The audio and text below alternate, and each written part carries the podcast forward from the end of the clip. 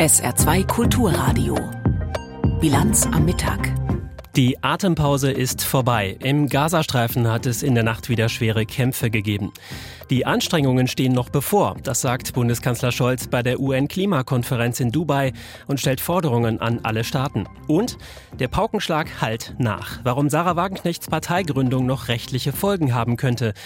Das sind unsere Themen in der kommenden halben Stunde. Mein Name ist Stefan Eising. Herzlich willkommen zur Bilanz am Mittag. Es ist eine Gratwanderung. Israel will nicht, dass die Terrorgruppe Hamas sich durch längere pa Feuerpausen erholen und neu formieren kann. Die internationale Gemeinschaft will nicht, dass die Zivilbevölkerung im Gazastreifen unter den Angriffen Israels gegen die Hamas leidet. Gestern früh ist die Feuerpause ausgelaufen. Über die erste Nacht danach berichtet Björn Dake aus Tel Aviv.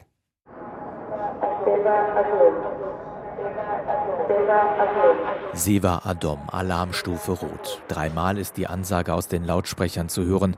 So viel Zeit haben die Menschen im Süden Israels, um sich in Sicherheit zu bringen. Dann explodieren die Geschosse, abgefeuert aus dem Gazastreifen, gestern Abend. Die Dörfer und Städte im Süden Israels sind zum größten Teil geräumt. Aber auch im Großraum Tel Aviv heulten die Sirenen. Wenig später waren die dumpfen Knalle der Abfangraketen zu hören. Eine Woche war es vergleichsweise ruhig. Seit gestern früh gehen die Kämpfe weiter.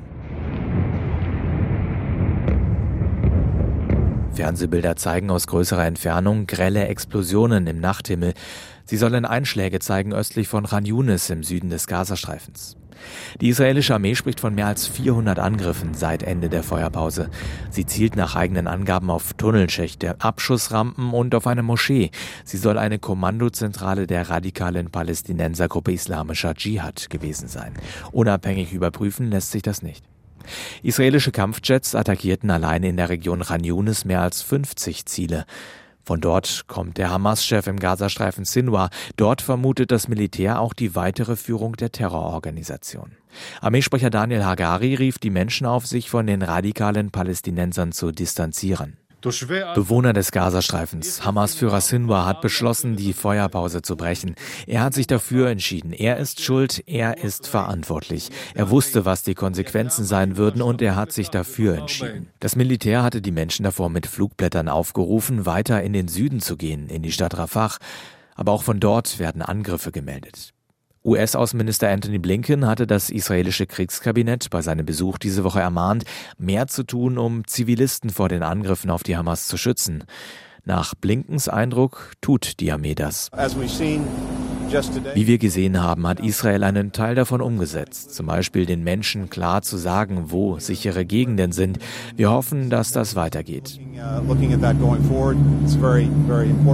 Das Militär geht davon aus, dass aktuell noch 136 Geiseln in der Gewalt der Hamas und anderer radikaler Palästinensergruppen sind.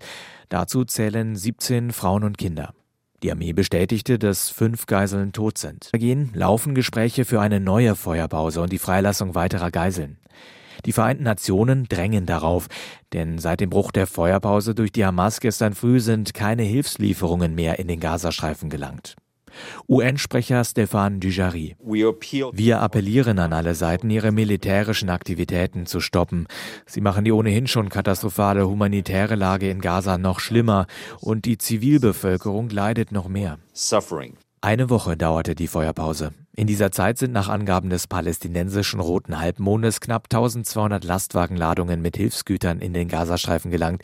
Zum ersten Mal seit Beginn des Krieges auch in den Norden. Vor dem Krieg erreichten etwa 500 Lastwagen den Gazastreifen jeden Tag. Björn Dake über die Lage im Nahen Osten.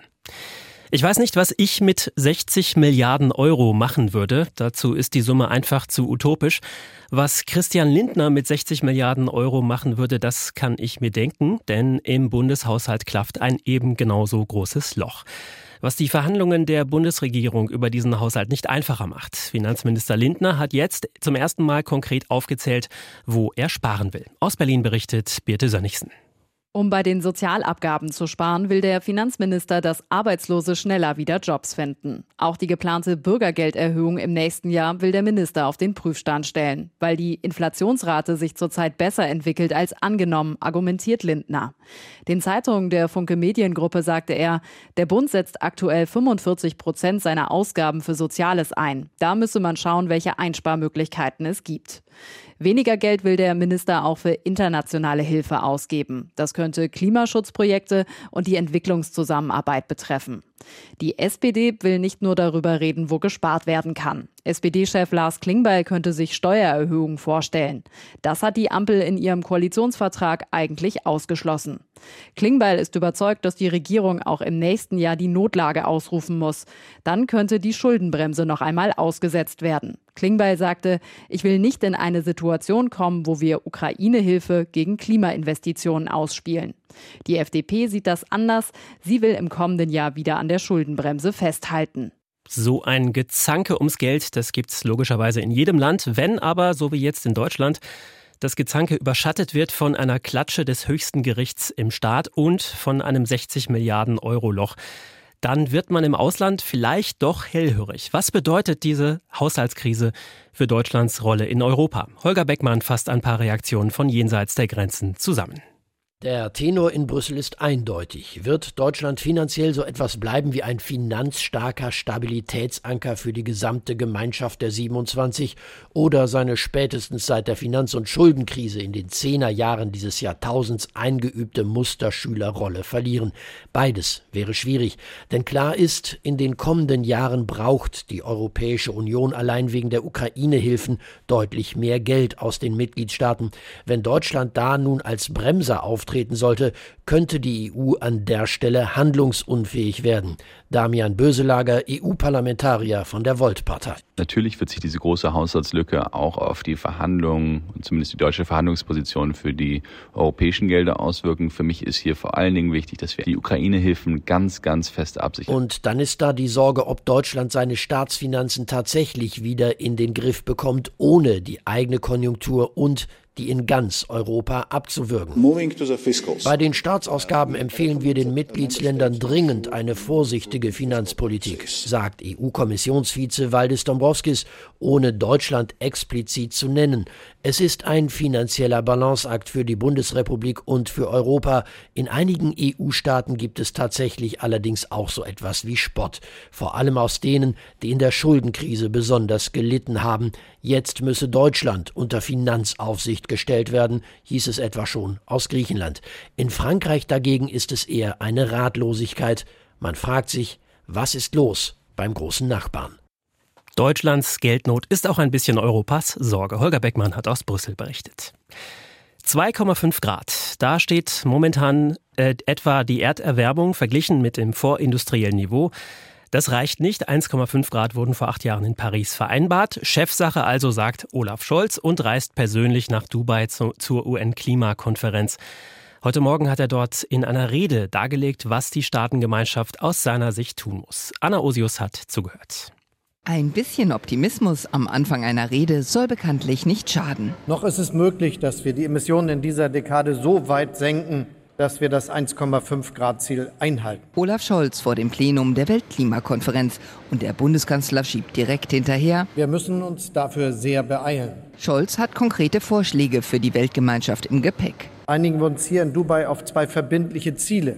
Zum einen auf die Verdreifachung des Ausbaus erneuerbarer Energien und zum anderen auf die Verdoppelung der Energieeffizienz Beides bis 2030. Bei der Klimafinanzierung und bei Einrichtung eines Fonds für klimabedingte Schäden und Verluste betont Scholz, dass Deutschland seine Ziele bereits erfüllt habe und appelliert an Staaten wie China und die Golfstaaten, sich ebenfalls zu beteiligen. Länder, die trotz gestiegenen Wirtschaftswachstums laut den veralteten UN-Statuten noch als Entwicklungsland gelten und daher eher Geld fordern als einzuzahlen. Verantwortung tragen auch die Länder, deren Wohlstand in den letzten drei Dekaden enorm gewachsen ist und die heute großen Anteil an den weltweiten Emissionen haben. Wir brauchen auch Ihre Unterstützung. Vor allem das Thema Ausstieg aus fossilen Energien soll in Dubai besprochen werden. Hier fordert der Bundeskanzler ein Ende von Kohle, Öl und Gas. Wir müssen jetzt alle die feste Entschlossenheit an den Tag legen, aus den fossilen Energieträgern auszusteigen. Das sage der Kanzler, der daheim eine neue Infrastruktur für Flüssiggas schaffe, kritisiert die Umweltschutzorganisation Greenpeace und Oxfam urteilt kurz und knapp über die Rede, mitreißend gehe anders. Luisa Neubauer von Fridays for Future betont erneut, es geht darum, diesen Fossil Fuel Phase-out auf dieser COP zu beschließen. Das ist unglaublich essentiell. Wir rasen in eine drei Grad heißere Welt. Das muss jetzt endlich kommen. Bundesentwicklungsministerin Svenja Schulze ist ebenfalls auf der Klimakonferenz. Ihr geht es um die konkrete Ausgestaltung des neu eingerichteten Fonds für klimabedingte Schäden und Verluste für besonders verwundbare Staaten. Deutschland beteiligt sich an dem Fonds ebenso wie die Vereinigten Arabischen Emirate mit 100 Millionen US-Dollar. Auf die Frage, ob sich Deutschland in so eine hohe Summe angesichts der Haushaltskrise leisten kann, ist Schulze eindeutig. Wir wollen doch, dass solche Katastrophen wie NDA in Zukunft möglichst vermieden werden. Da ist sehr, sehr viel zerstört worden. Und deswegen ist das ein gutes Investment, was wir hier leisten. Wir hören nicht auf, in Klimaschutz zu investieren. Das ist absolut notwendig. Nicht investieren würde bedeuten, dass wir noch mehr Kosten produzieren. Insgesamt sind mittlerweile rund 500 Millionen Dollar für den Fonds zusammengekommen. Doch Beobachter sind sich einig, um wirklich die klimabedingten Schäden und Verluste in armen Ländern aufzufangen, bräuchte es hunderte Milliarden Dollar und das jährlich. Als Beispiel, allein die Flut im Ahrtal hat rund 30 Milliarden Euro gekostet. Anna Osius berichtete von der UN-Klimakonferenz in Dubai.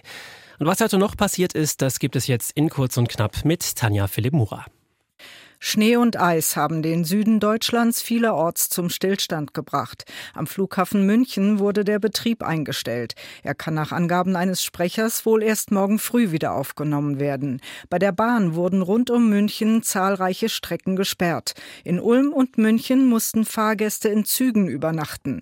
Die Deutsche Bahn ruft dazu auf, Reisen von und nach München zu verschieben.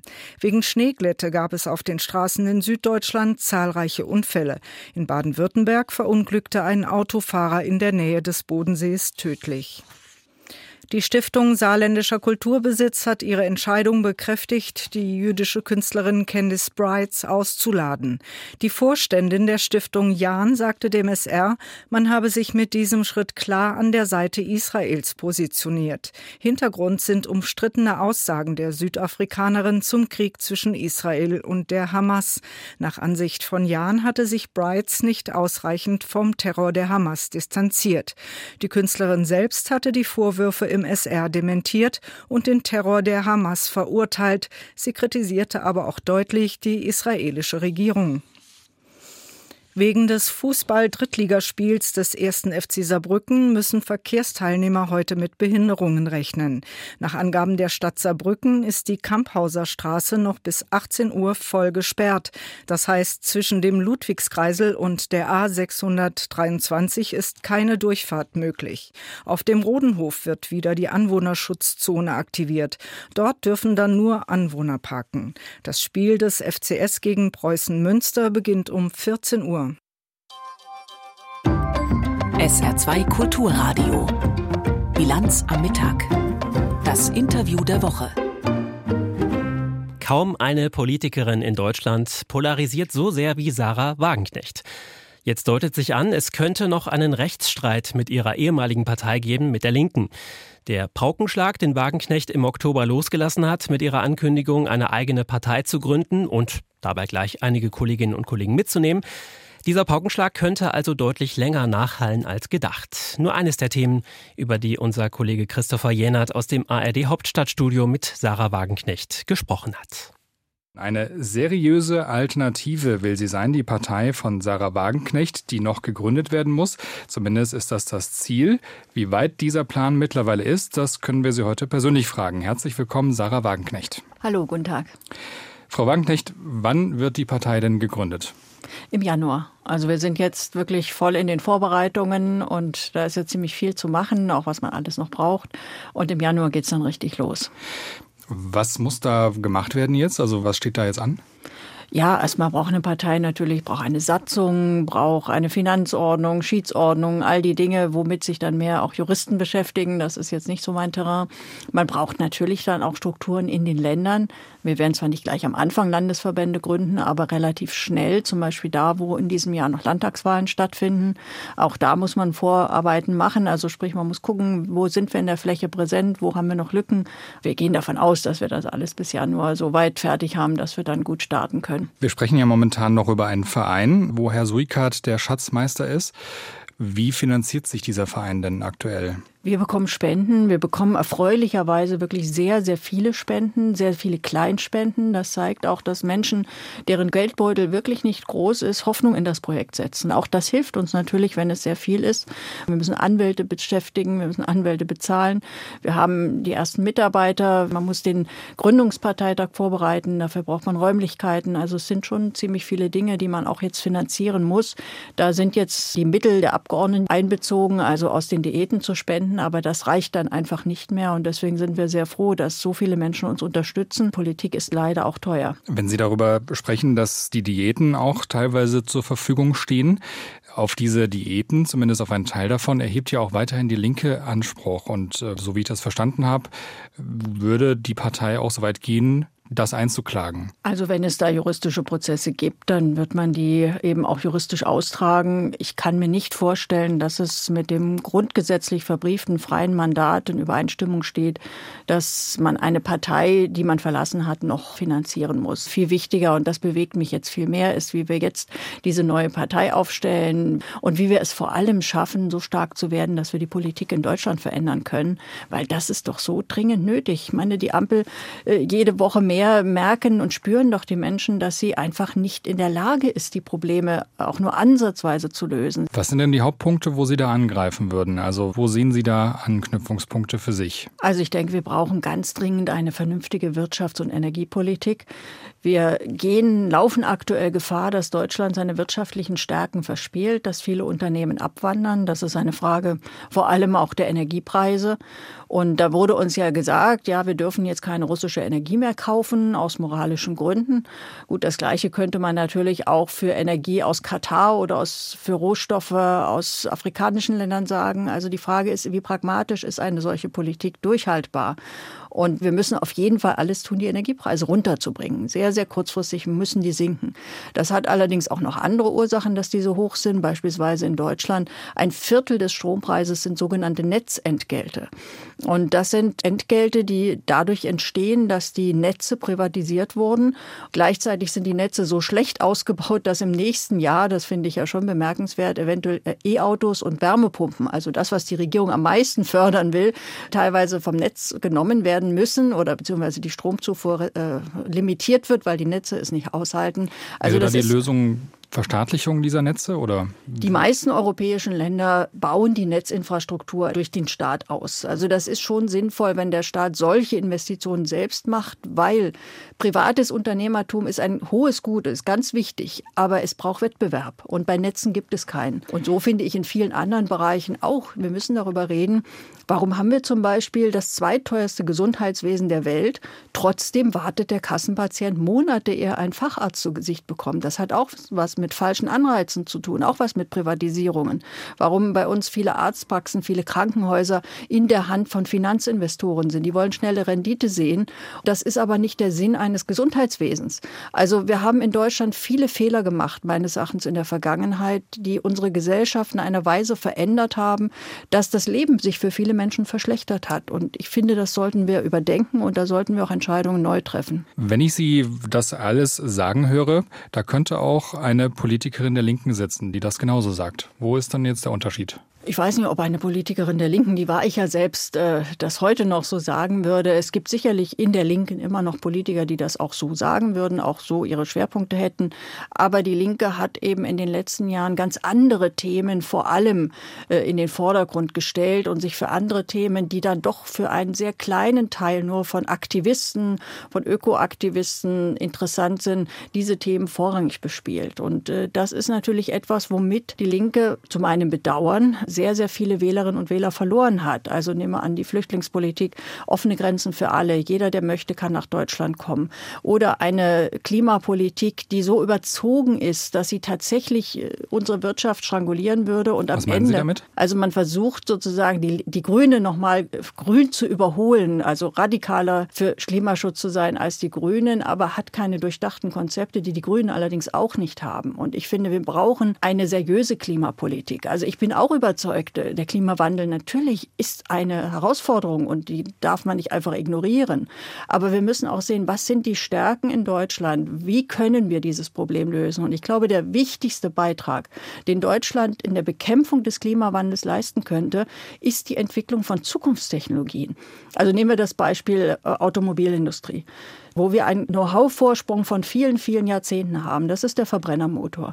Wieso versuchen wir das jetzt zu verbieten, wo wir eigentlich unsere Stärken haben, statt den Autounternehmen die Auflage zu machen, eben zum Beispiel das 2-Liter-Auto oder das 1-Liter-Auto so marktreif zu machen, dass es tatsächlich für die Leute attraktiv ist. Es gibt in vielen Fragen technologische Lücken, die uns noch daran hindern, klimaneutral zu sein. Wir können zum Beispiel heutzutage auch nicht sagen, unsere Volkswirtschaft ein großes großes Industrieland wird äh, auf der Basis einer Stromerzeugung nur aus Sonne und Wind äh, aufgestellt. Das funktioniert nicht. Da fehlen die Speichertechnologien. Es geht einfach nicht. Und wir sind in dieser Frage früher mal als Deutschland äh, sehr weit vorn gewesen. Deutschland war ein Land, in dem sehr viel Technologie entwickelt wurde, die dann woanders Anwendung fand. In den letzten Jahren sind wir immer weiter zurückgefallen. Inzwischen entstehen neue Technologien in China. Sie entstehen teilweise in den USA, auch in anderen Ländern, immer weniger in Deutschland. Und das müssen wir meines Erachtens dringend ändern. Frau Wanknecht, in der kommenden Woche wird die Bundestagsfraktion der Linken, der Sie jetzt formal ja noch angehören, aufgelöst. Das ist beschlossen. Das heißt, da werden dann 28 wahrscheinlich weiter für die Linke sitzen, die womöglich eine Gruppe werden. Und dann sind es noch Sie und neun weitere. Gehen Sie da mit Wehmut? Dass die Fraktion jetzt beendet werden muss, ist für alle Beteiligten bitter, weil es natürlich die Arbeitsmöglichkeiten einschränkt. Das betrifft sowohl die restliche linke Fraktion oder die dann auch wahrscheinlich sich als Gruppe konstituieren wird und das betrifft auch uns. Aber es ist eben leider nicht vermeidbar. Also man kann nicht zwei konkurrierenden Parteien angehören und weiter in einer Fraktion sein. Deswegen ist das jetzt einfach ein Schritt, der die Voraussetzung dafür ist, dass wir mit einer neuen Partei starten können. Und das wiederum halte ich für dringend notwendig, weil die Linke eben nicht mehr die politische Kraft ist, die sie mal war. Und deswegen ja, müssen wir halt diesen Preis jetzt zahlen, auch wenn das persönlich wehtut. Also es tut auch weh, eine Partei zu verlassen, in der man 30 Jahre war. Also das wirft man nicht einfach weg. Und gehen Sie davon aus, dass Sie zu Zehnt bleiben oder gibt es da Möglichkeiten, dass da noch mehr dazukommen?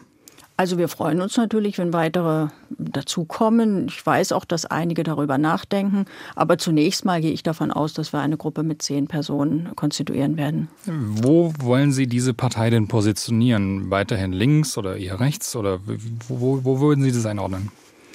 Also wir haben ja in unserem Gründungsmanifest vier Schwerpunkte beschrieben. Das eine ist eben die Rückkehr der Vernunft in die Wirtschafts- und Energiepolitik. Das zweite ist soziale Gerechtigkeit. Das dritte ist Frieden, also eine Außenpolitik, die sich an die Traditionen erinnert, die mal die deutsche Außenpolitik geprägt haben, also Entspannungspolitik, vermittelnde Rolle, Diplomatie. Und der vierte große Punkt, der uns auch sehr wichtig ist, ist die Frage von Meinungsfreiheit. Also dass man sich abgrenzt gegen diesen neuen politischen Autoritäten Autoritarismus, der den Menschen vorschreiben will, wie sie zu reden haben, was sie zu essen haben, welches Auto sie zu fahren haben.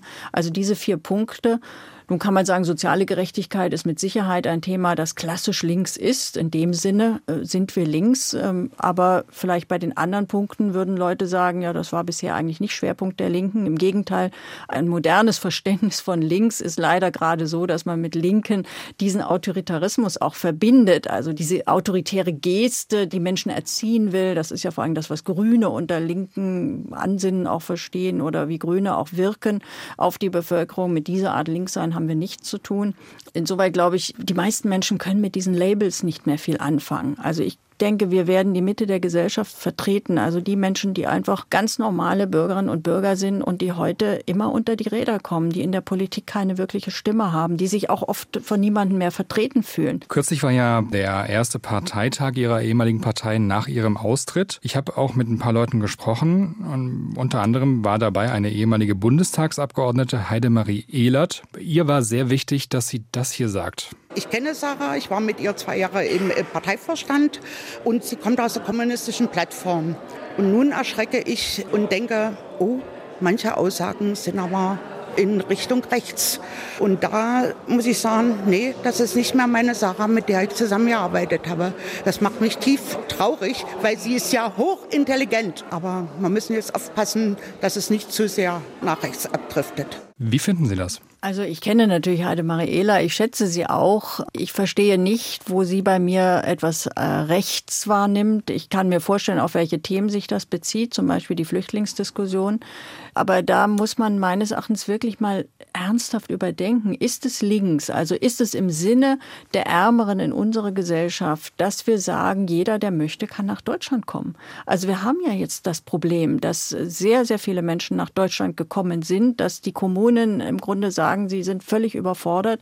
In vielen Städten werden alle neuen Sozialwohnungen durch Flüchtlinge belegt. Das ist für die Familien, die auch eine Sozialwohnung brauchen und schon lange hier sind, natürlich ein echtes Problem. Problem. Die Art Flüchtlingspolitik, wie wir sie zurzeit machen und oder das noch erst recht, wie es die Linke sich vorstellt, ist keine Flüchtlingspolitik, die die Reichen in Deutschland äh, belastet. Ich finde, wir müssen gucken, was kann man tun, damit äh, in den Heimatländern mehr Lebensperspektiven entstehen, mehr Chancen entstehen, damit die Menschen dort auch eine Perspektive haben. Aber wir müssen alles dafür tun, dass die Zahlen hier bei uns runtergehen. Und was wäre Ihre Position? Wie könnte man das in den Griff bekommen? Also zum einen glaube ich, dass einzelne Länder in Europa zeigen, dass es hier durchaus Spielräume gibt auf nationaler Ebene. Also Dänemark zum Beispiel, da hat eine Sozialdemokratie sozialdemokratische Regierung tatsächlich Entscheidungen getroffen, die die Zahlen massiv reduziert haben. Welche? Und also ein Kern ist dabei wichtig in Deutschland ist es zurzeit so, jeder, der nach Deutschland kommt, hat mehr oder minder eine Wahrscheinlichkeit von über 90 Prozent, dass er hier bleibt, unabhängig davon, ob er Asylrecht und Asylanspruch hat oder nicht. Und Dänemark hat relativ klar, der hat sehr schnelle Verfahren, sehr beschleunigte Verfahren und es ist auch völlig klar, wer abgelehnt wurde, hat dann auch keinen Anspruch auf die in Dänemark sehr hohen Sozialleistungen, sondern ist dann tatsächlich eben auch unter dem Druck auszureisen. Das wird sogar noch begünstigt. Wer freiwillig geht, bekommt das Geld dafür. Aber es ist nicht so, dass man eben in ein Sozialsystem einreisen kann. Das ist ja in Deutschland faktisch der Fall. Aber es ist ja nicht so, dass hier nicht, es werden ja auch hier Menschen abgelehnt, die aber nicht gehen. Was naja, Dänemark setzt darauf, dass die Menschen, wenn sie nicht mehr im Land Anspruch auf Sozialleistungen haben, sondern nur noch auf minimale Sachleistungen, dass sie dann freiwillig gehen und das tun sie auch tatsächlich. Das ist etwas anderes, als jetzt also sagen wir, ein paar hunderttausend Menschen abzuschieben. Das, das geht gar nicht. Aber äh, die freiwillige Ausreise dort funktioniert. Und was ich wichtig finde, ist nur, sonst ist das auch sehr kaltherzig. Aus welchen Ländern kommen die Leute? Überwiegend. Also sicher aus Afrika kommen auch viele, auch aus Tunesien, aber das ist nicht das absolute Gros. Die meisten Menschen, mal abgesehen von der Ukraine, die zu uns gekommen sind, sind zum Beispiel aus Syrien gekommen. Fast eine Million Flüchtlinge aus Syrien. Warum kommen die Leute aus Syrien? Nicht in erster Linie, weil das eine Diktatur ist, das war es schon immer, sondern weil dieses Land durch einen Bürgerkrieg zerstört wurde, an dem der Westen einen gewissen Anteil hat. Der Islamische Staat ist ein Produkt des Irakkrieges gewesen.